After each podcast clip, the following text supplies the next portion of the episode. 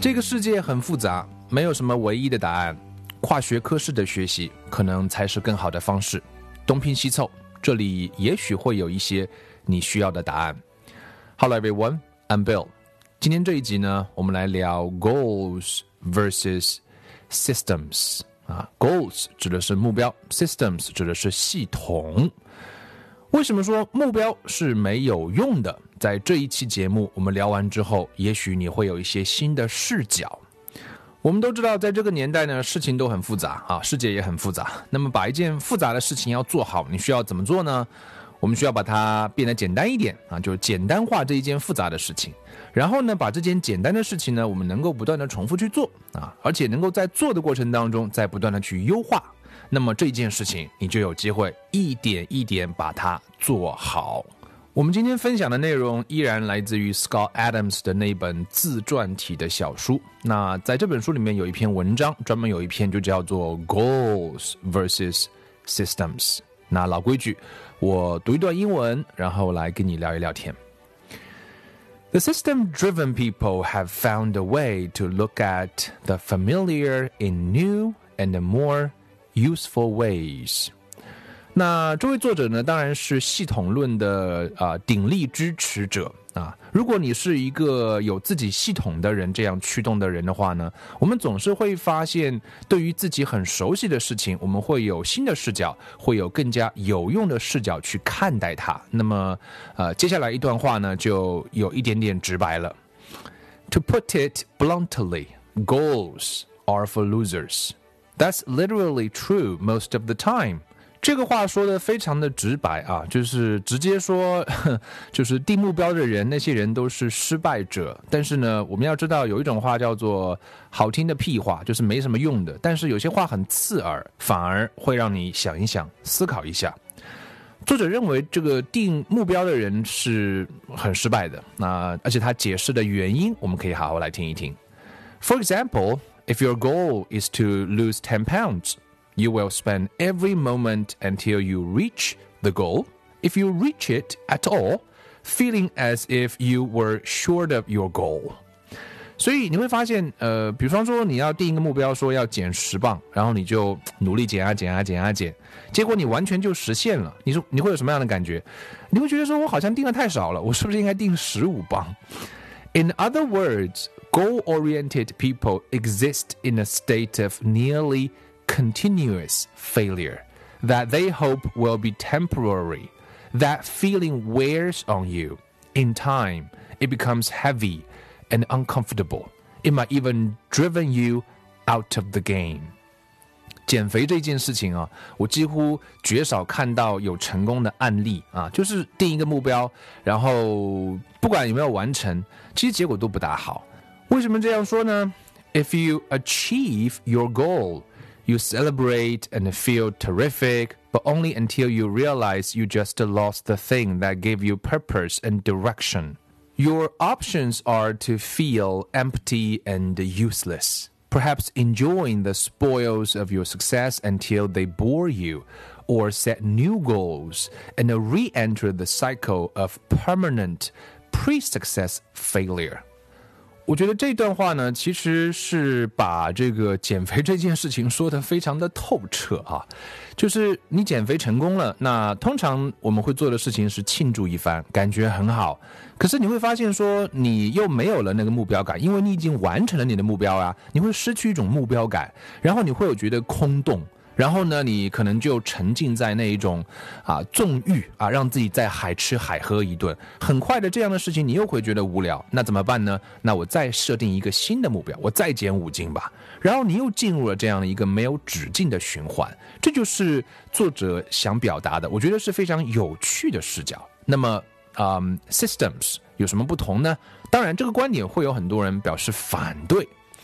The systems versus goals point of view is burdened by semantics. Of course, you might say every system has a goal, however, however vague, and that will be true to some extent. 啊，就是，呃，当然会有人在文字上要咬文嚼字，说你有什么系统，那系统也是一个目标啊，只不过有点模糊一点而已。当然这也不是不对，在这里我们关键要能够，呃，去感受到作者讲的那个系统的核心是什么。 And you could say that everyone who pursues a goal has some sort of system to get there, whether it is expressed or not. 啊，就是有目标的人，他也可以有自己的系统啊，所以这样说好像也是说得通的。但是在这里，这个不是重点。You could word glue goals and systems together if you chose. All I'm suggesting is that thinking of goals and systems as very different concepts has power. 这句话很重要，我觉得。所以作者说，我们在这里不要去纠结啊，系统跟目标是不是有重合的地方？你有目标也可以有系统啊，你有系统你也是有目标啊，啊，这样就咬文嚼字就没有没有止境了。重点在这里是说，我们能够去呃用不同的角度去看待，就是什么是目标啊，什么是系统，它们之间是蛮不同的概念。当我们能够这样去看待这两个词的时候，力量就会产生啊。为什么呢？我们再来看。Goal oriented people exist in a state of continuous pre success failure at best and a permanent failure at worst if things never work out. 所以我们刚刚讲，如果是定目标的话，最好的结果是你完成了。可是你完成了，也不是一个很好的结果啊。然后你又没有目标感了，你又空虚了，又定个目标，对不对？好像也没有成功。可是。 不好的结果是，那根本就很多人是根本没有完成那个减肥的目标，那就更加糟糕了。这个是定目标的一种人的一群人的一个结果。System people succeed every time they apply their systems, in the sense that they did what they intended to do. The goals people are fighting the feeling of discouragement at each turn. The systems people are feeling good every time they applied their system There's a big difference in terms of maintaining your personal energy in the right direction. 我们知道啊，一个人呃的能量是特别重要的。我们的能量一直是往正的那个方向，都是正能量的方向。为什么说你有一个系统，你每时每刻都在运用这个系统？你都是在往你的意图那个方向再靠近一点点，我只是重复这样去做而已。我没有去跟我的挫败感去去不断的战斗。你有目标，如果没有完成，就会有挫败感。所以这是呃有系统的人，他每天都在做这件事情，他感觉就很好。所以这里面有一个很大的区别，就是能量的不同。以目标为驱使的人，他的能量很多时候是负面的。但是如果是用系统而驱使的人，他的能量更多的时候，或者说几乎所有的时候都是正向的。为什么这样来说呢？我们来举一些例子。The system versus goals model can be applied to most human endeavor. In the world of dieting, losing 20 pounds is a goal, but eating right is a system.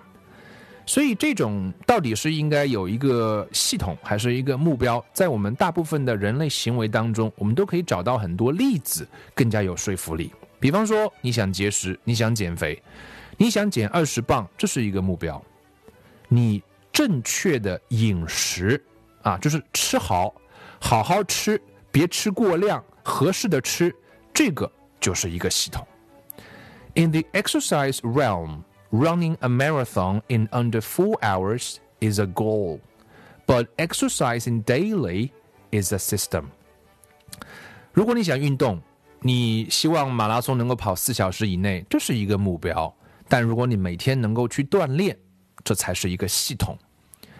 In business, making a million dollars is a goal, but being a serial entrepreneur is a system. 如果是放到商业领域的话，赚一百万美金，这是一个目标；但是做一个连续的创业者，这是一个系统。连续的创业者就是败了再来，吸取经验，慢慢的调整好下一个项目，能够做得更好，这样就是一个系统。For our purposes, let's say a goal is a specific objective that you either achieve or don't sometime in the future. 所以目标呢，其实就是一个很具体的一个一个一个一个一个东西，你要么就完成，要么就不完成，这就是所谓的目标。那什么是系统？这个是关键啊。A system is something you do on a regular basis that increases your odds of happiness in the long run. If you do something every day, it's a system. 很简单，系统就是每天干什么，这就是你的系统。 对于你的啊长久的幸福感，它是啊会有几率的增加的。If you are waiting to achieve it someday in the future, it's a goal. 所以很多事情，有一天我要去做吧，有一天我要环游地球，那就是一个目标啊。我每天在践行的那个就是系统。Language is messy, and I know some of you are thinking that exercising every day sounds like a goal. The common definition of a goal would certainly allow that interpretation. For our purposes, let's agree that goals are a reach it and be done situation. Whereas a system is something you do on a regular basis with a reasonable expectation that doing so will get you to a better place in your life. 语言呢是有一点混淆的。我们讲了这么长时间，不知道大家有没有有没有听明白啊？就是你说我每天运动啊，这也是目标啊。 所以在这边这样理解好像也没有问题，但是在这里我们想表达的重点是说，所谓的目标是说达成了这个事情就完成了，就不做了这样的一个场景，这个就是一个目标。而系统是我每天做有合理的期望值，当我这样做很长时间，一直一直做的时候，我就在生活当中啊，把一件事情啊，把它不断的处于一个更好的位置。Systems have no deadlines，而且。系统是没有一个截止日期的，是每天做的。And on any given day, you probably can tell if they are moving you in the right direction. 作为一个系统来讲，因为是每天做的，所以任何一天都不会有那么明显的效果。但是正因为每天做，积聚的力量才是巨大的。所以，这是我非常喜欢的一段文章，也是我非常喜欢的一个概念，给我很多启发。我也在构建我自己的系统。所谓的系统，我们刚刚已经讲过了，每天做的，每天做的，会让你长久的幸福感会一点点增加。每天做的事情就是你的系统。你的系统是什么呢？各位大朋友们，可以思考一下。